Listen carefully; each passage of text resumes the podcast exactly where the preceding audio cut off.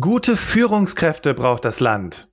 Daher frage ich, welche Skills sind denn heutzutage auf Top-Management-Ebene gefragt? Wie prüfen Unternehmen im Auswahlprozess, ob du fake bist oder ob du es wirklich drauf hast? Und heutzutage ist der Aufstieg auf diese Ebene ohne Netzwerk so gut wie unmöglich. Übrigens, egal, ob du intern oder ob du von außen kommst. Daher zeigen wir dir, wie du auf dich aufmerksam machst. Und wer ist wir? Das ist mein heutiger Gast Hans-Heinz Wisotzki und ich. Herzlich willkommen im Berufsoptimierer Podcast, Hans-Heinz. Hallo, herzlichen Dank für die Einladung, lieber Bastian. Ich bin ein großer Fan von deinem Podcast. Finde es ganz toll, dass ich heute dabei sein darf. Und ich bin gespannt, welche Fragen ich dir heute und vor allem deinen Hörern und Hörerinnen beantworten kann. Berufsoptimierer, dein Karriere-Podcast. Hier hörst du jede Woche neue Tipps zur Bewerbung und beruflicher Entwicklung. Viel Spaß bei der heutigen Folge. Herzlich willkommen im Berufsoptimierer Podcast. Schön, dass du wieder eingeschaltet hast. Wir wollen ja heute darüber sprechen, wie du ins Top-Management kommen kannst. Und dafür habe ich echt einen richtig tollen Menschen eingeladen. Und äh, du wirst Hans Heinz im Laufe des Interviews immer besser kennenlernen. Und ich habe hier wirklich ein paar Fragen vorbereitet, so dass du am Ende vielleicht auch die Kniffe kennst und was du vielleicht auch vielleicht anpassen solltest, worauf du dich in, im Hinblick auf Training und Weiterbildung konzentrieren solltest, damit dein Traum von Top-Management auch wahr wird. Natürlich werden wir uns aber auch anschauen, welche Gründe dagegen sprechen könnten, überhaupt ins Top-Management zu gehen, weil als ich im Vorgespräch mit Hans Heinz war, haben wir auch darüber gesprochen, was sind das eigentlich für Typen? Und Hans Heinz sagte ganz klar, es gibt gewisse Dinge, die muss man einfach in Kauf nehmen. Welche das sind, das werden wir heute klären. Und Hans Heinz, ähm, geht's dir gut? Mir geht's sehr gut. Dankeschön der Nachfrage. Ich hoffe, es geht dir auch gut. Ja, auf jeden Fall. Dankeschön. Äh, von wo hast du dich heute eingewählt? Ich bin jetzt heute in meinem Homeoffice, beziehungsweise hier in meinem Gain Talents Office, was man ja vielleicht auch sieht und mhm. ähm, äh, wo ich eben auch meine eigenen Podcasts immer aufnehme. Und das ist genau im schönen Sauerland im, im Ort Arnsberg. Ah, schön. Also wir beide wohnen in Orten, wo Menschen gerne Urlaub machen, richtig? Die einen sagen so, die anderen sagen so. Aber, äh, ich glaube, dass es schon viele Menschen gibt, die auch mal hierher kommen, um vielleicht so der Großstadt äh, zu ent entfliehen und mhm. äh, mal ins Grüne zu fahren. Ja, genau. Ja, cool. Lass uns direkt einsteigen und zwar dich persönlich. Was begeistert dich am Top-Management, Hans-Heinz? Ja, das ist schon mal eine sehr, sehr gute Einstiegsfrage. Ähm, ich bewege mich grundsätzlich seit ganz, ganz vielen Jahren gerne in einem Umfeld mit interessanten Menschen. Ja, und ich möchte immer gerne verstehen, hm, was hat die Menschen eigentlich getrieben, dorthin zu kommen, wo sie heute sind? Ja, wie haben die das geschafft? Und welche Wege sind die gegangen dabei? Oder vielleicht auch manchmal, welche Umwege sind die dabei gegangen? Ähm, und das finde ich einfach spannend. Und ähm, Vielleicht kommt die Frage auch noch ein bisschen später. Das ist ja auch einer der Gründe, warum ich heute als Inhaber von einer Executive Search Company ähm, unterwegs bin. Ich finde es unglaublich spannend und dafür stehe ich auch jeden Morgen auf. Menschen, die heute eigentlich schon eine echt tolle Position haben in verschiedensten Unternehmen oder Organisationen, denen noch was bieten zu können, was vielleicht noch ein bisschen spannender, interessanter und größer ist. Und das ist in wenigsten Fällen das Thema Gehalt, sondern das ist meistens die Aufgabe oder das Umfeld, ähm, was diese neue Aufgabe dann beschreibt. Und äh, dafür stehe ich jeden Morgen auf. Das finde ich hochgradig spannend und deswegen sehe ich mich auch nicht als wir werden ja häufig als Headhunter bezeichnet, als diejenigen, die anderen Unternehmen die Führungskräfte wegstehlen, sondern ich sehe mich als Möglichmacher. Sehr cool. Ich meine, in den letzten 25 Jahren warst du ja auch selber in unterschiedlichen Führungspositionen bei Unternehmen mhm. äh, in den Branchen Mobility, IT-Dienstleistung, Software und IT-Personaldienstleistung erfolgreich. Mhm. Jetzt ist es ja ganz cool, weil du sprichst dann dadurch ja auch die Menschen auf Augenhöhe an, weil du da ja selber die Erfahrungen gesammelt hast. Mhm. Welche persönlichen Eigenschaften haben dich denn damals auf diese Ebene gebracht?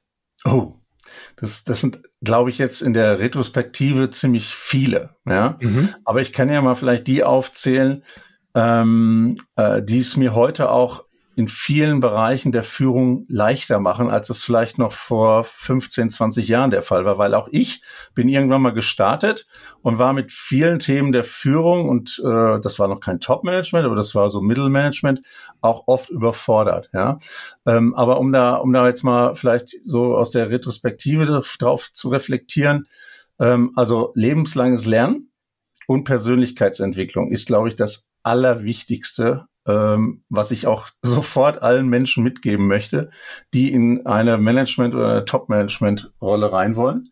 Das zweite, und das ist eine ganz, ganz harte Erkenntnis, und da werden viele schlucken und viele, viele wahrscheinlich auch sagen, der Wisotzki, der spinnt, aber ich kann euch das echt nur als Tipp mitgeben, und das ist, weg mit dem Ego. Es geht nie um dich, sondern es geht immer nur darum, wie du andere in deinem Umfeld groß machen kannst und wie die erfolgreich werden können. Es geht nie um dich. Und das verstehen leider immer noch viele Führungskräfte überhaupt nicht, weil die sehen nur ihr eigenes Ego und die sehen nur ihren eigenen Erfolg und ihren eigenen Weg.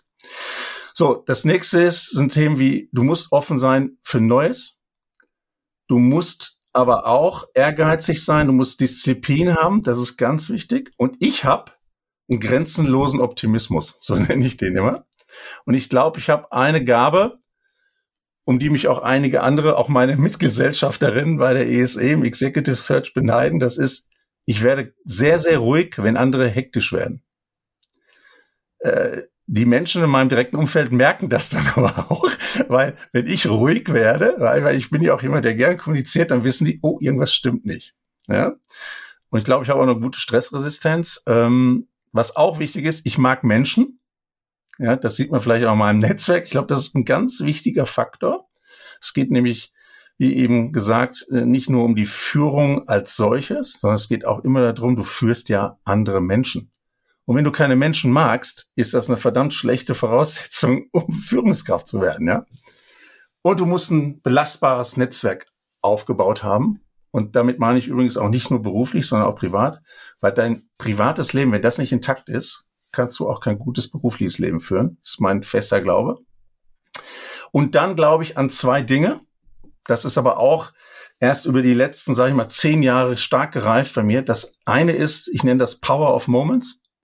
Das heißt, alles, was ich tue, ähm, vor allem auch im beruflichen Umfeld ist, ich versuche spezielle Momente zu kreieren. Sei es für meinen Kunden, sei es für die Kandidaten und Kandidatinnen, die wir irgendwo platzieren, oder sei es vor allem auch für die Mitarbeitenden. Und wenn das, wenn das interessant ist, kann ich da auch später noch ein bisschen näher drauf eingehen. Aber das habe ich gemerkt, das differenziert dich auch nachhaltig von anderen Menschen, ja, und anderen Leadern und anderen Unternehmen. Und last but not least, ich glaube an Karmic Management. Ich glaube daran, wenn du ethisch handelst, wenn du viel für andere Menschen tust, und damit meine ich nicht nur Geld geben, ja, sondern auch selber sich in die Suppenküche hinstellen und vor Weihnachten an bedürftige Suppen ausgeben. Oder, oder, oder, ja. Dann kommt irgendwas für dich zurück. Das finde ich total interessant, weil du hast ja angefangen mit Ego, Ego mhm. raus und hast abgeschlossen mit Karmic Management, also wirklich zurückgeben, was für andere tun und sich halt eben auch mal in solche, ähm, in solche Aufgaben begeben und einfach mal Menschen helfen, ohne da jetzt irgendwie groß was zu erwarten. Mhm. Äh, finde ich, sind ganz wichtige Aspekte. Und ich, ich würde es gerne nochmal zusammenfassen, weil da war jetzt wirklich super viel Input auch drin. Also mhm. wir hatten zum einen die Persönlichkeitsentwicklung und bei Persönlichkeitsentwicklung denken wir immer an, ja, motivieren und Ziele setzen. Aber was viele bei Persönlichkeitsentwicklung ja auch vergessen ist, lernen auch mal Dinge zu kommunizieren, die nicht so cool sind. Also mhm. ich hatte äh, vor ein paar Wochen äh, Trainings durchgeführt zum Thema äh, Exit-Gespräche. Mhm und hatte mir im Vorfeld überlegt, okay, wie mache ich die Ansprache an die ManagerInnen und habe halt eben sowas einfließen lassen wie, es ist einer der schwierigsten Jobs, sowas zu machen mhm. und gleichzeitig ist es aber auch dein Job. Also es ja. gehört dazu und deswegen, ja. das mit der Persönlichkeitsentwicklung finde ich sehr wichtig, dass wir das nochmal unterstreichen, dass du halt eben in der Hinsicht daran auf jeden Fall an dir arbeiten solltest. Und dann fand ich es halt eben auch cool, die ganzen Skills, die du für dich persönlich aufgezählt hast, an denen du so festmachst, okay, deswegen kann ich auf dieser Ebene operieren, deswegen kann ich auf dieser Ebene unterwegs sein und dieses, dieses, äh, wie hast du es genannt, Creating Moments? Power of Moments. Ja, Power of Moments. Creating of Moments auch, ja, klar. Mhm. Power of Moments. Ich finde, also da hört man auch nochmal eine schöne Unterscheidung raus, weil für mich kommt das so an, als würdest du dir dann ja wirklich sehr genau Gedanken machen, was, wie kreiere ich jetzt eine Situation, so dass der Kunde, der Mitarbeiter oder die Mitarbeiterin den größten Mehrwert aus dieser Situation zieht. Und äh, kleiner Funfact an dieser Stelle, liebe Hörerinnen und Hörer, das hatte mich der Hans-Heinz auch ganz am Anfang gefragt. Was ist dein Ziel für dieses Podcast-Interview? Das habe ich übrigens noch keinen Gast gefragt. Finde ich richtig cool. ja. Dankeschön. Ja, sehr gerne, sehr gerne. Ich kann da gerne auch nochmal einsteigen auf diesen, in diesen Power of Moments, wenn, wenn wir uns die zwei Minuten nehmen wollen, weil ähm, ich, ich, ich glaube, das ist heute in der Zeit, wo alles so schnell dreht und alles auch oft beliebig wirkt, entscheidender denn je. Und ich mache einfach mal so zwei Beispiele. Wenn wir neue Kolleginnen ja, onboarden bei uns, dann ist das ein Fest. Ja, die kommen zu uns am ersten Tag und da ist einfach alles vorbereitet. Das ist einfach alles da. Ja, das ist für uns selbstverständlich, dass natürlich nicht nur das Notebook da steht und das Smartphone da liegt, sondern dass das auch so eingerichtet ist, dass die quasi jetzt in der ersten Sekunde an ihrem Schreibtisch arbeiten könnten. Das wollen wir gar nicht, weil die wollen ja erstmal vernünftig uns kennenlernen und so weiter, Prozesse. Aber rein theoretisch und auch praktisch ist es möglich. So, das ist aber nur das eine. Das zweite ist, dass das, das ist wie ein Gabentisch, den die da vorfinden. Da steht ein großer Blumenstrauß. Ist auch egal, ob es eine Dame oder ein Herr ist. Es ist, ist einfach nur, es ist da und es sieht aus, als wenn Weihnachten wäre. So. Aber auch der Rest der Mannschaft ist dann eben da und begrüßt diese Person. Wir nehmen uns Zeit für die Person. Wir führen Gespräche und zwar von Management, Strategie bis runter zur Assistenz, die bei uns übrigens nicht Assistenz heißt, sondern das sind bei uns die Customer, Employee und Candidate Happy, Happiness Managerin, ja, Power of Moments. So, und ähm, so wird das bei uns zelebriert. Und warum machen wir das? Wir machen das im Wesentlichen aus zwei Gründen. Erstens, weil wir fest daran glauben, dass das von Anfang an schon mal eine Einheit schnürt. Und das zweite ist, wenn diese Person irgendwann sich mal entscheiden sollte, uns zu verlassen und irgendwo anders hingeht. Und die hat dort oder der hat dort den ersten Arbeitstag. Was wird dann passieren? Dann wird sich diese Person an den ersten Arbeitstag bei uns erinnern. Ja. Und das zu matchen, das wird verdammt schwer. Egal bei welchem zukünftigen Arbeitgeber. Ich nenne das immer den Tiger Woods-Effekt. Bei Tiger Woods ist es ja so. Ich glaube, ich weiß, was du meinst. Okay, okay, genau. Du hast schon extrem hoch vorgelegt. Das heißt, ja. das ist wie, als wenn du in der perfekten Wohnung oder in dem allercoolsten Haus gewohnt hast und danach ja. irgendwie alles nur noch naja, nicht so cool ist. Genau. Und ähm, fand ich übrigens ganz clever, das so ein bisschen einfließen zu lassen. Also falls ihr Leute zuhören, die Interesse an Executive Search haben, mhm. Hans Heinz, wir haben ja deine Kontaktdaten in den Show Notes, ne? Und äh, ja. ich höre auch so ein bisschen raus, ja, wir suchen auch immer wieder coole Leute. Immer. Finde ich super. Okay. Immer. Wir haben genug zu tun. Lass uns jetzt mal den Blick in Richtung Vorstellungsgespräche beziehungsweise eher Auswahlgespräche. Mhm. Es ist ja nicht nur ein Vorstellungsgespräch auf dieser Ebene. Ja. Ja. Jetzt hast es ja auch schon so ein bisschen angedeutet, nicht jede, jeder kann Top-Management. Nach welchen Eigenschaften suchen denn Unternehmen aktuell mhm. oder generell? Ja, also vielleicht sollte man erst nochmal eingrenzen, äh, Top-Management, das sind für mich ja wirklich die Menschen, die in der Geschäftsführung, im Vorstand tätig sind. Also nicht auf Abteilungsleiterebene oder Bereichsleiterebene. Ich meine das ist überhaupt nicht despektierlich, ja, äh, sondern das ist für mich Top-Management. So. Ähm, das heißt, es ist auch nicht Aufsichtsrats übrigens ja, oder Gesellschafterebene, ja, sondern ähm, ich unterscheide da sehr strikt zwischen UnternehmerInnen ja, und Führungskräften. Weil Top-Manager sind eben die, die machen, ja, die im Unternehmen Dinge managen und nicht am Unternehmen arbeiten wie ein Unternehmer. Ja? So. Und zu bewerten, ob jetzt ein Top-Manager oder eine Top-Managerin die richtige Person für ein Unternehmen oder für eine Aufgabe ist, ähm, das ist das, womit wir uns jeden Tag beschäftigen. Ja, das geht los bei der Identifizierung möglicher Kandidatinnen äh, über die Gesprächsführung bis hin zu ähm, Auswahlverfahren. Das können eignungsdiagnostische Tests sein, wo Führungskompetenzen und auch vor allem Persönlichkeitseigenschaften überprüft werden. Das können Intelligenztests sein, das können komplette Assessment Center sein. Und was auf Kundenseite gerne gemacht wird und was wir auch immer empfehlen, sind Case Studies. Und zwar nicht irgendwelche theoretischen Konstrukte, sondern konkrete Aufgabenstellungen, ja, äh, oder Herausforderungen, vor denen das Unternehmen auch steht. Und dann die Erarbeitung von Lösungsansätzen und Präsentation dieser Lösungsansätze. Und das ist jetzt ganz wichtig, nicht vor irgendwie einem oder zwei Personen aus dem höchsten Gremium, sondern vor Kolleginnen damit man wirklich mal ein Gefühl dafür kriegt, okay, wie gehen Menschen erstmal mit der Problemstellung um? Wie sieht deren Lösungsansatz äh, aus? Und dann, wie gehen die mit kritischen Fragen um? Ja. Und da merkt man schon sehr schnell übrigens, was so Persönlichkeitseigenschaften angeht, auch, okay, wie gehen die jetzt in der Antwortsituation eigentlich mit den anderen Menschen im Raum um? Also ist das wertschätzen? Ist das von oben herab? Ist das arrogant? Ist das, ja, also da, da kriegt man sehr schnell ein Gefühl dafür, wie Menschen ticken. Ja? So, und das ist so, sage ich mal, der Methodenbaukasten, den wir zur Verfügung haben, um da in die Tiefe zu gehen.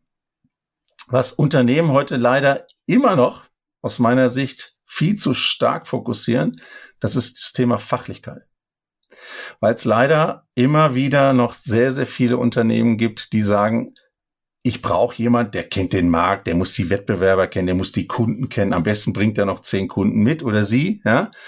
Und äh, dann wird das schon. Und was die, sag ich mal, gerade die letzten zwei, drei Jahre aber äh, immer mehr zeigt, ist, ähm, eigentlich brauchen sie eine Führungskraft und fast, es ist eigentlich fast egal, ob die den Markt und ob die die Kunden kennen, weil wenn du eine gute Führungskraft bist, dann hast du ja Leute, die das drauf haben. Und dann spielst du das Spiel mit den Menschen und ermächtigst die und gibst Verantwortung ab, gibst Entscheidungen ab. Das heißt, du musst ein völlig anderes Verständnis von Führungskultur haben, als das viele Unternehmen heute eben haben. Das ist eben immer noch geprägt von ähm, strenger Hierarchie, Micromanagement und Kontrollverlust oder Ängsten vor Kontrollverlust. Und das ist nicht mehr der Weg, glaube ich, der zukünftig erfolgreich sein wird.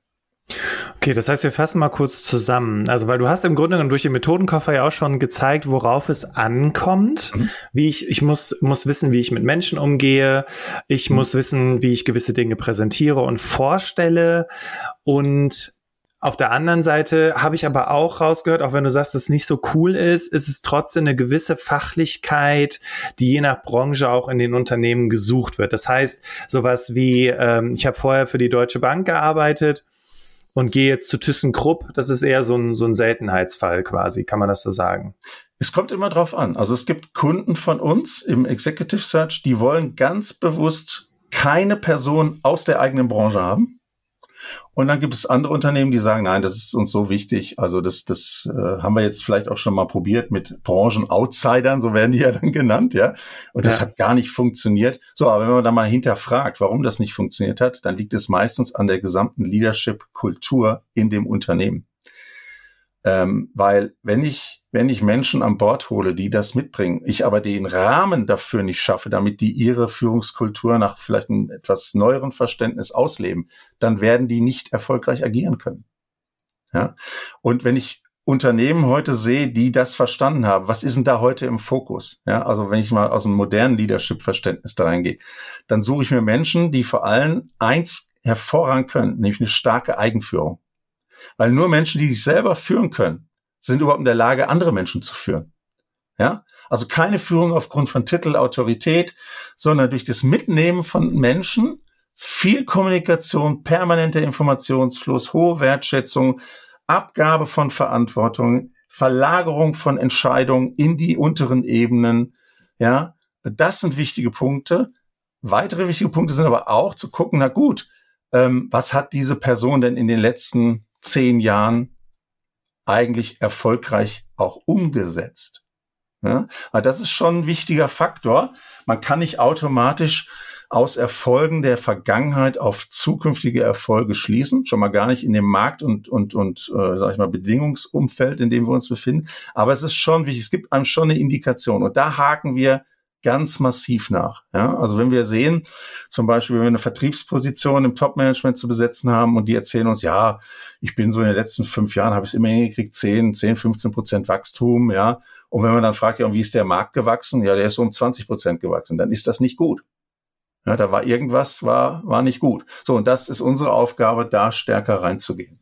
Ja. Finde ich ganz interessant. Jetzt, äh, ich habe äh, eigentlich diese Frage auch noch vorbereitet. Ich finde es mhm. cool, dass du sie okay. vorweggenommen hast. Ja, okay. Was ich ganz interessant fand, als wir beide vor ein paar Wochen gesprochen haben, da hattest du noch zu mir gesagt, weißt du, Bastian, aktuell werden eigentlich drei Persönlichkeiten gesucht. Hm. Erstens, die, die Wachstum und Innovation treiben.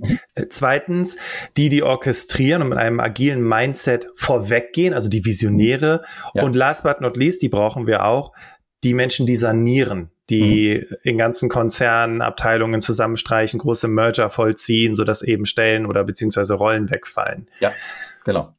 Diese drei Typen, gibt es etwas, wo du sagst, hey, es gibt aber eine Eigenschaft, die diese drei Typen unbedingt haben müssen? Ja, ich glaube, das ist diese starke Eigenführung ne? und eine starke Orientierung auch an, ich sag mal, an, an, an der Vision und an der Strategie. Das ist schon wichtig, weil wenn ich das nicht habe und das auch nicht vermitteln kann, dann kannst du kannst du vielleicht noch als ganz knallharter Restrukturierer oder Restrukturiererin oder Saniererin kannst du noch agieren. Ähm, das sind ja auch häufig Aufgaben von, von Interim-Managerinnen, ja, ähm, weil die, das sind die meistgehassten Menschen nach der Periode, wenn die da waren, weil die einfach auch einen Auftrag haben, der dann heißt, okay, ich muss hier alles von links auf rechts drehen, weil da geht's um die Existenz des Unternehmens. Und das blende ich jetzt mal aus. Das ist auch kein Thema für uns im Executive Search. Solche Positionen besetzen wir, besetze ich grundsätzlich überhaupt nicht, weil mir das überhaupt keinen Spaß macht. Also weder in der Interaktion mit dem Kunden noch bei der Suche nach solchen Menschen, ähm, äh, sondern ich, ich bin immer, ich habe es ja vorhin noch gesagt, ich bin ja, äh, ich habe einen grenzenlosen Optimismus. Ich glaube an an das Gute, ich glaube an Wachstum, ich glaube auch die größte Krise geht irgendwann vorbei, ja. Äh, und wenn wir Corona gesehen haben, dann sehen wir ja, dass das auch vorbeigeht. Das ist ja hoffentlich endlich ist jetzt, oder es wird zumindest so, dass wir alle mit diesen Situationen leben können. Und, und die nächste Krise wird auch an uns vorbeigehen, wie auch immer die aussehen mag. Ja? Äh, aber es werden Krisen kommen. Und das ist eben auch ein Punkt. Wir Unternehmen gucken heute auch, okay, wie haben sich denn Führungskräfte in den letzten zwei, drei Jahren bewährt? In den unterschiedlichsten Bereichen. Ja, also das ist auch ein Thema. Und dann kommen natürlich aus den letzten zwei, drei Jahren dann so Fragen hoch wie, okay, wie ist denn die Digitalisierungskompetenz von so Menschen? Ja, ähm, wie sehen denn die Methoden und Formen der Zusammenarbeit aus? Ja, also ist das, ist das eine Person, die zum Beispiel auch so, ähm, ja, Remote Work Themen ähm, befürwortet oder nicht? Ja, ähm, und, und das ist dann, das ist dann schon, das sind auch wichtige Kriterien, die jetzt äh, deutlich höher validiert werden und bewertet werden, als das vielleicht noch vor drei, vier Jahren war. Fand ich, ähm, also ich hatte mal vor ein paar Monaten ein Interview zum Thema Skills der Zukunft mhm. und da ging es vor allem um diese, also einmal um die digitale Kompetenz natürlich, ist ein ganz wichtiger Punkt, mhm. aber eben auch diese Transferkompetenz, also quasi äh, zu verstehen, okay, wie tickt das Unternehmen aktuell wie ist die Veränderung da draußen in der Welt und wie kann man beides zusammenbringen? Also das sind wahrscheinlich die Typen, die die orchestrieren mit dem agilen Mindset, richtig? Oder auch eigentlich die, die Wachstum und Innovation treiben, wenn ich das gerade so sehe. Ja, eigentlich ja. beides. Ne? Also ich glaube, du ja. kannst, du kannst, äh, du kannst viele Dinge nicht tun, wenn wenn kein Wachstum da ist. Ne? Also wie willst du Perspektive für Mitarbeitende, andere Menschen im Unternehmen bieten, wenn du nicht wächst? Das ja. ist ganz schwer. So, das heißt, die ureigene Aufgabe äh, unserer Wirtschaft ist Wachstum. Ja, also und, und hoffentlich profitables Wachstum, weil sonst hast du ein anderes Problem. Ja, und ähm, die, die, diese Themen wie Digitalisierung, agiles Zusammenarbeiten, also die agile Organisation, das sind für mich äh, Mittel, Instrumente, um dorthin zu kommen, um das Unternehmen so zu gestalten, dass Wachstum ermöglicht wird. Ähm, und ähm, da hängen ja noch ganz viele andere Sachen dran. Also guck dir auch nochmal das Thema Nachhaltigkeit im Moment an. Also wenn wir heute äh, Menschen in Interviews haben, dann werden dann automatisch Fragen drin wie, ja, wie nachhaltig wirtschaftet denn das Unternehmen? Was tun die denn? Ja, für das Thema Umwelt? Was machen die denn für so Themen wie Inklusion, für Themen wie ähm, ähm, Gender, äh, Diversity und so weiter. Und, und das müssen wir alles beantworten können. Ja. Lass uns jetzt mal, also angenommen, ich höre jetzt hier zu, habe gerade mein Studium beendet und habe ganz mhm. klare Ambitionen, ins Top-Management zu kommen, ja? Okay. Hast du vielleicht so eine Art, ja, so, so, so, ich sag mal, so ein paar Leitplanken, ein bisschen ein Erfolgsrezept, wenn ich jetzt hier schon stehe und ich möchte die Weichen stellen, um irgendwann ins Top-Management zu kommen. Wie sollte mhm. der Weg idealerweise aussehen? Ja, das ist eine sehr gute Frage. Ähm, also zunächst mal, glaube ich, muss man sich selber Klarheit darüber verschaffen, ähm, möchte ich angestellte Führungskraft werden, möchte ich selbstständig werden irgendwann oder möchte ich sogar Unternehmer werden ja, oder Unternehmerin. So, wenn ich da schon mal Klarheit für mich habe, dann muss ich mir noch die Frage stellen, will ich wirklich ins Top-Management und bin ich bereit, den Preis dafür zu bezahlen? Weil da komme ich gleich drauf. Genau, ja. das wäre auch direkt meine Anschlussfrage gewesen. So, wirklich, und das, das, da muss man brutal ehrlich zu sich sein, ja. Und man muss sich ja nur mal anschauen, was, ist, was das bedeutet, weil du bist permanent eigentlich im Unternehmen. Du bist viel mehr im Unternehmen als zu Hause. Ja, du bist vielleicht weltweit unterwegs, du bist vielleicht permanent in der Presse. Äh, also es gibt so viele Punkte, die da Abstrahleffekte drauf haben, ja, weil es gibt nichts im Leben, was du machst, was nicht auch eine Kehrseite hat. Grundsätzlich. So. Und wenn ich da eine Klarheit zu geschaffen habe, was schon schwer genug ist, ja, weil viele Menschen wissen überhaupt nicht, was sie wollen, ja, das ist schon mal die erste Übung, dann ist doch die Frage, okay, was bringe ich dafür mit? Wenn ich von der Uni komme, würde ich sagen, hast du ein Eintrittsticket, sonst gar nichts, ja? Und dann wo muss ich jetzt lernen und vor allem, und das ist mir total wichtig, wo muss ich dienen? So. Ähm, lernen ist fachlich, führungsspezifisch, äh, muss ich international äh, unterwegs sein, muss ich interkulturell gut drauf sein. Aber dieses Dienen, ja, wenn du nicht selber mal, also für mich war das früher selbstverständlich, ja, während des Studiums, dass ich in einer Papierfabrik gearbeitet habe. Ich habe vorher eine, eine, eine Ausbildung gemacht, da habe ich im Lager drei Tage am Stück Kartons zerschnitten. Das habe ich nicht hinterfragt, weil das musste gemacht werden. So, aber ich sehe schon mittlerweile, dass es auch viele, viele Menschen, gerade so mh, hm, Masterstudium und jetzt sofort durchstarten und so weiter, die das nicht gemacht haben. Und das ist ein Riesenproblem. Weil wie willst du später mit Menschen im Unternehmen, zum Beispiel auf Produktionsebene, oder ich will das jetzt gar nicht hervorheben, ne, sondern einfach nur mal als Beispiel nennen, ähm, wie willst du mit diesen Menschen wertschätzend umgehen, wenn du selber nie bis zum Hals in der Scheiße gestanden hast? Ja, das geht einfach nicht. So. Und deswegen ist Dienen brutal wichtig. Und dann kann ich nur einen Tipp geben, auf dem Weg dorthin, und der Weg ist steinig und schwer, weil der Wettbewerb auch groß ist. Ja, weil wir heute viele Hochschulabsolventen haben, die alle diesen Traum haben. Ja, und die gehen raus, die machen einen Bachelor, da machen die einen Master, zwischendurch arbeiten die schon voll, die machen den Master meistens berufsbegleitend, dann wird ein MBA draufgesattelt, dann waren die vier Jahre im Ausland, dann haben die noch eine Promotion gemacht, also die Luft ist verdammt dünn da oben. Ja, das heißt, ich muss wirklich Disziplin haben, ich muss Durchhaltevermögen haben und ich muss auch Geld zur Seite legen, damit ich mir diese Ausbildung leisten kann. Ja, ähm, mein Tipp aber, wenn du dann auf diesem Weg bist, dann musst du die maximale Herausforderung suchen. Was meine ich damit? Wenn du in einer Disziplin gut bist, dann such dir schnell eine andere Disziplin und ruhe dich bloß nicht auf dem Gelernten aus, weil was ich im Executive Search jeden Tag sehe an Initiativbewerbungen, da sehe ich eben Menschen, dann gucke ich mir den CV an und dann sind die bis 45 durchgestartet, wie bekloppt. Und dann auf einmal sind sie auf der Position verharrt. Ähm, das muss nicht schlimm sein, nur dann sieht man eben, da ist oft so ein Bruch, da ging es dann auch wirklich nicht weiter. Ja? Und das muss einem klar sein. Und wenn man das mal dann hinterfragt, wird ganz, ganz schnell klar, das liegt meistens daran, dass sie sich eben in dieser Disziplin, in der sie unterwegs sind, diese Person kuschelig gemacht haben. Ja, und auch durchaus erfolgreich sind. Aber die haben es dann eben nie ins wirkliche Top-Management geschafft. Und deine Frage war ja, wie komme ich ins Top-Management? Ja. Und dann, äh, was auch wichtig ist, geh weiter, wenn es am schönsten ist. Ja, also das ist ja auch dieses, ne, wenn du dich in einer Disziplin, ne, wenn du es drauf hast, dann musst du dir neue Themen suchen und reite bloß kein totes Pferd. Ja, also raus aus Sackgassen. Wenn du merkst, das Unternehmen ist auf dem falschen Weg und das passt nicht für dich, raus. Ja, damit meine ich nicht möglichst häufig wechseln, sondern einfach gucken, wenn das nicht mehr für dich passt, dann raus. So. Und last but not least, und ich glaube, das ist das Allerwichtigste, ist, hey, Ich habe ja am Anfang gesagt, mach dir erstmal einen Plan und überleg mal, wo du hin willst in deinem Leben. Aber ein Plan ist ein Plan. Und du musst auf kleine und auch manchmal auf große Rückschläge einfach vorbereitet sein, ja.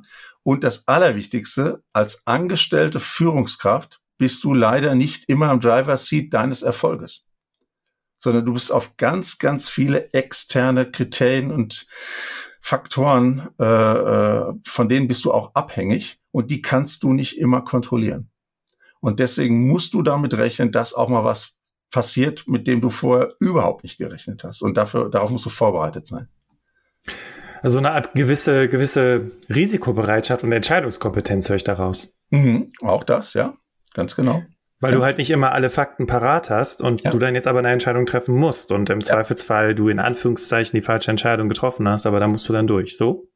Ja, oder du musst sie dann korrigieren. Du musst, du musst so mhm. ehrlich zu dir sein, dass du jetzt sagst, okay, ist ja nicht schlimm, wenn man eine falsche Entscheidung trifft, viel schlimmer ist, wenn du keine Entscheidung triffst, aber man kann eigentlich nicht nicht entscheiden, das ist eigentlich Quatsch, aber äh, wenn du wenn du für diesen Moment dann eben eine für dich falsche Entscheidung getroffen hast, dann musst du die korrigieren. Okay. Jetzt hattest du es ja gerade eben schon so schön angeteasert. Lass uns mal gucken. Ich höre jetzt hier zu im Podcast und denke mir, alright, ich glaube, ja, hm, weiß noch nicht. Also was sind Gründe, die dagegen sprechen könnten, ins Top-Management zu gehen? Was, worauf muss ich mich einstellen? Du hast ja gerade schon gesagt, die Luft wird sehr dünn, du bist sehr sichtbar und je mhm. mehr, je weiter du höher aufsteigst, nicht nur die Luft wird dünn, sondern wir sind immer weniger Leute. Mhm. Ähm, aber was sind noch Gründe, die dagegen sprechen könnten, zu sagen, okay, Top-Management ist vielleicht dann doch besser nichts für mich? Ja, es ist halt sehr anstrengend. Ne? Du, du, es hört halt nie auf. Du musst immer am Ball bleiben. Ja, was du vor 10, 15 Jahren in einem Führungskräfteseminar gehört hast, das gilt heute nicht mehr. Oder das stimmt jetzt nicht. Also viele Disziplinen sind dazugekommen, ja. Ähm, und äh, du musst halt immer am Ball bleiben. Und das ist anstrengend und das erfordert eine Menge Disziplin, auch für dich selber. Ja, und viele sind nicht bereit, das habe ich ja eben schon gesagt, diesen Preis zu bezahlen. Preis meine ich übrigens äh, nicht nur, dass das auch richtig teuer ist. Ja, also wenn ich mir überlege, was meine meine äh, Ausbildung allein so im Bereich der Persönlichkeitsentwicklung in den letzten vier fünf Jahren gekostet hat, ja, das sind also hohe fünfstellige Beträge und das bezahlt ja nicht immer unbedingt das Unternehmen. Ja, wenn du Glück hast, bezahlt das das Unternehmen. Aber wenn das nicht der Fall ist, du kannst ja nicht stehen bleiben. Du musst ja trotzdem weiter an dir arbeiten die ganze Zeit.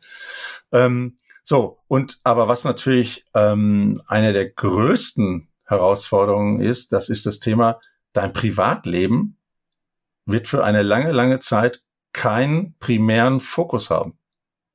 Und wenn du das doch haben möchtest, dann kann ich dir nur sagen, das wird verdammt schwer ins Top-Management zu kommen. Da schaffst du vielleicht eine gewisse Hierarchieebene, ja, aber um ins Top-Management zu kommen, also ich kenne niemanden im Top-Management, ja, der gesagt hat, okay, also ich bleib hier im Sauerland und ähm, nee, und so, äh, weiß ich nicht, mehr als 40 Stunden die Woche arbeiten, das ist auch nicht so mein Ding. Also, das gibt's leider nicht. Das ist eine Illusion, diese Vorstellung. Ja. Das ist ganz wichtig, weil, wie sagt man nochmal, mit großer, großer Kraft äh, folgt große Verantwortung ja. und slash mit viel Gehalt folgt viel Verantwortung. Das ist ja, ja auch nochmal so ein Punkt, weil es gibt mhm. ja immer diese Diskussion, ja, die Top-Manager, die verdienen so viel, aber hey, wenn jetzt so ein Top-Manager oder eine Top-Managerin sagt, wir laufen links rum und es war ein Fehler, äh, dann muss sie sich auch den ganzen Kram anhören, und die ganzen Beschwerden und die negative Publicity und den Shitstorm, den muss sie dann über sich ergehen lassen. Und das ist dann halt der Preis, den man damit zahlt, richtig? Ja, das ist es, ja. Und da leiden ja ganz viele Faktoren im Zweifel drunter. Ist das das Privatleben? Ist es die Familie? Du siehst deine Kinder nicht aufwachsen, weil du nur international unterwegs bist im Zweifel, ja. Äh, und, und ich kann jetzt schon sagen, jetzt wird es einige Hörer und Hörerinnen geben, die sagen, ah, das kriege ich schon hin. Also, ja, mh, dann bin ich mal gespannt. Ja, dann können die ja in ein paar Jahren im Podcast mal als Gast vorbeikommen und können wir beschreiben, wie sie es gemacht haben.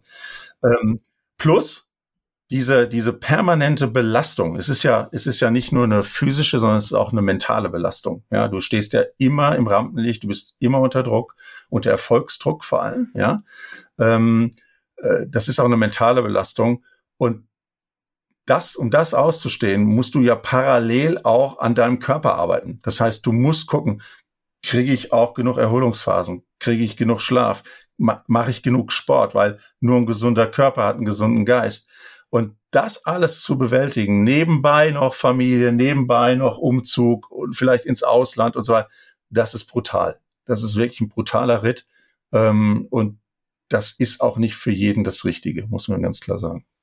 Weißt du, Hans-Heinz, ich bin jetzt gerade an so einem Punkt dieser Podcast-Folge, wo ich sage, oh, Top-Management, na, ich weiß nicht. Am Anfang habe ich doch so gedacht, okay, ich höre die Folge, ich will unbedingt wissen, wie ich Top-Manager werde. Lass uns doch noch ganz kurz darüber sprechen. Was, was, was ist denn aber auf der Upside? Also was ist denn das Positive daran, im Top-Management tätig zu sein? Was habe ich zum Beispiel davon, genau. Ja, also ich meine, am Ende des Tages ist es natürlich erstmal, ähm, wenn du, wenn du Spaß daran hast, Dinge zu gestalten, ja, ähm, Unternehmen und Menschen in Unternehmen weiterzuentwickeln. Ja, zu schauen, okay, wie können wir hier ähm, dieses Unternehmen, weiß ich nicht, von 200 Millionen Umsatz auf 400 Millionen bringen oder von einer Milliarde auf 5 Milliarden innerhalb der nächsten fünf bis zehn Jahre. Wenn du Menschen um dich herum äh, bringen möchtest, die mit dir diesen Weg gehen wollen, das ist, das hat auch was Rauschhaftes. Ja, muss man ganz klar sagen. Das, das, das ist schon wie eine kleine Droge. Ja, und wenn du da einmal in dieser Mühle drin bist und das auch diese, das ist ja am Ende des Tages, das ist ja auch, du spielst das ja. Ja, also ähm, du bist ja nicht die Führungskraft. Ich bin ja zwar Inhaber von der Executive Search äh, Company, aber ich bin Hans-Heinz Wiesotzki, ich bin die Person. Ja, und wenn ich für mein Unternehmen unterwegs bin, dann bin ich einer der Gründer von dem Unternehmen und, und, und äh, geschäftsführender Gesellschafter. Aber du musst das mögen. Du musst dieses Spiel dann auch spielen. Ja? Und ähm, wenn es aber erfolgreich ist und, und du diese, diese Gestaltung auch, wenn du siehst, dass das ähm, in Erfolgen münzt, ja, und wenn die Menschen mit dir mitgehen auf diese Reise und ihr alle gemeinsam erfolgreich werden, weil ich hatte ja zu Anfang gesagt, es geht nie um dich, und es geht am Ende des Tages geht's nur um andere, ähm, dann macht das Spaß. Ja, und dann, dann äh, ist es auch toll, diese Erfolge dann gemeinsam zu feiern. Ja. ja. Okay. Also jetzt habe ich wieder Bock. Und nehmen wir mal an. nehmen wir mal an. Einen Punkt, den haben wir noch gar nicht besprochen, der wird okay. natürlich auch gerne äh, unter, äh, ja, ein bisschen, äh, äh, wird nicht so gerne drüber gesprochen. Du hast es aber vorhin ganz kurz schon erwähnt.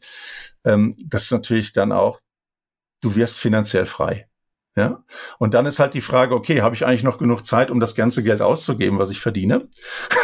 und und ähm, das ist übrigens auch einer der Gründe, warum es viele Top-Manager gibt, die irgendwann äh, sagen, so mit Ende 40, Mitte 50, warum, wofür habe ich das eigentlich alles gemacht hier?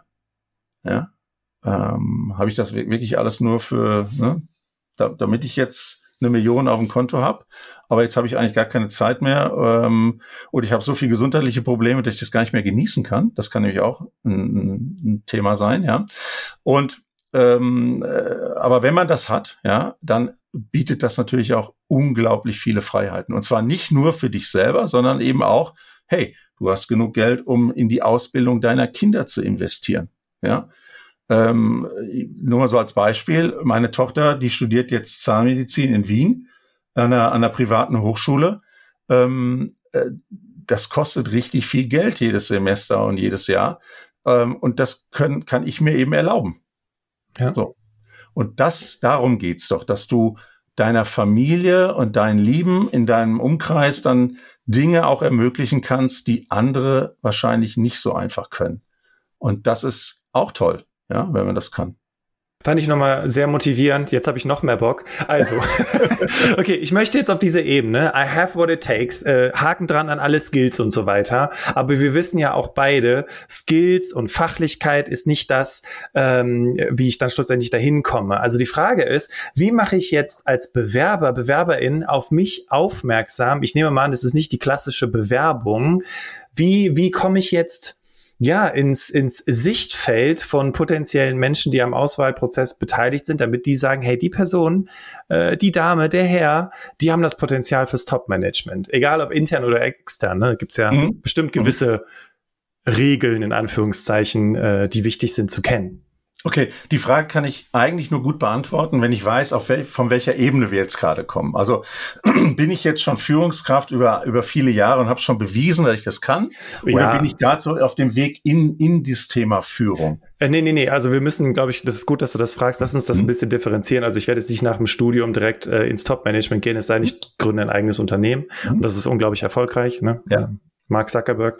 Naja, auf jeden Fall. Ähm, Nee, nehmen wir mal an, ich höre jetzt hier zu, bin Führungskraft und sage, alright, I have what it takes, ich will jetzt ins Top-Management. Wie, wie werden die auf mich aufmerksam? Okay, gut. Also, ähm, das hört sich jetzt vielleicht ein bisschen doof an und viele werden auch sagen, was ist das denn jetzt für eine Aussage? Aber ich, ich sage das deswegen, weil ich glaube, dass da auch viel dran ist. Und zwar eine Führungskraft und vor allem eine Top-Führungskraft, die bewirbt sich nicht, sondern die lässt sich finden. Uh. ja. Und wenn du, wenn wir gucken bei uns im Executive Search, die Menschen, die wir ansprechen, die brauchen sich nicht bewerben. Die werden gefunden, entweder von uns oder von anderen Headhuntern oder von den Unternehmen direkt. Ähm, weil, warum sollten die sich bewerben, wenn sie wirklich Top-Manager sind? Weil die machen ja das, was sie tun, extrem gut. Und wir werden ja nur deswegen auf sie aufmerksam, weil wir sehen, dass sie das sehr, sehr, sehr gut machen. Ah, ähm, das beantwortet ja? auch die Frage, ne? Wie werde ich gefunden? ja. Ja. Miss mich an meinen Resultaten, okay, mach mal weiter. Ja, so. Aber was natürlich hilft im Sinne der persönlichen Positionierung, und das sehen wir ja, dass das auch insbesondere in den letzten Jahren extrem zugenommen hat, ist, wenn du ein gutes Social Media Profile hast. Und zwar auf LinkedIn, weil alles andere kannst du eigentlich vergessen. Und da ist es wichtig, dass man auch permanent an seinem Personal Branding arbeitet. Und zwar in der Form, erstmal, dass man sich ein gutes Netzwerk aufbaut. Das ist übrigens nicht nur dann, wenn du schon 20 Jahre Führungskraft bist, sondern das musst du auf dem Weg dahin tun. An der Stelle kann ich auch nur empfehlen, eigentlich zwei Dinge. Such dir Mentoren oder Mentorinnen, ja, die das können, wo du hin willst. Und die bewiesen haben, dass sie es können. Also immer nur, übrigens, das ist auch bei mir so bei Top, äh, bei, bei, bei Coaching und so Themen. Ich suche mir nur Leute, die bewiesen haben, dass sie das richtig gut können. Wenn ich einen Financial Coach habe, dann gehe ich nicht zur Sparkasse und unterhalte mich da mit dem Vermögensberater, weil die, die verdienen alle viel weniger als ich, sondern dann gehe ich zu jemandem, der Millionär ist. Und zu keinem anderen. Und dann lass mir von dem erklären, wie er das gemacht hat oder von, von der Dame. So. Und genauso muss das hier erfolgen. Wenn du Top-Manager werden willst, suchst du dir Mentoren, die heute Top-Manager oder Top-Managerin sind. Und die gewinnst du auch nicht dadurch, dass du da irgendwie eine Nachricht hinschreibst, möchtest du mein Mentor sein, sondern da musst du dir ein bisschen mehr einfallen lassen. Da kann man dann äh, über das Thema Power of Moments nochmal nachdenken.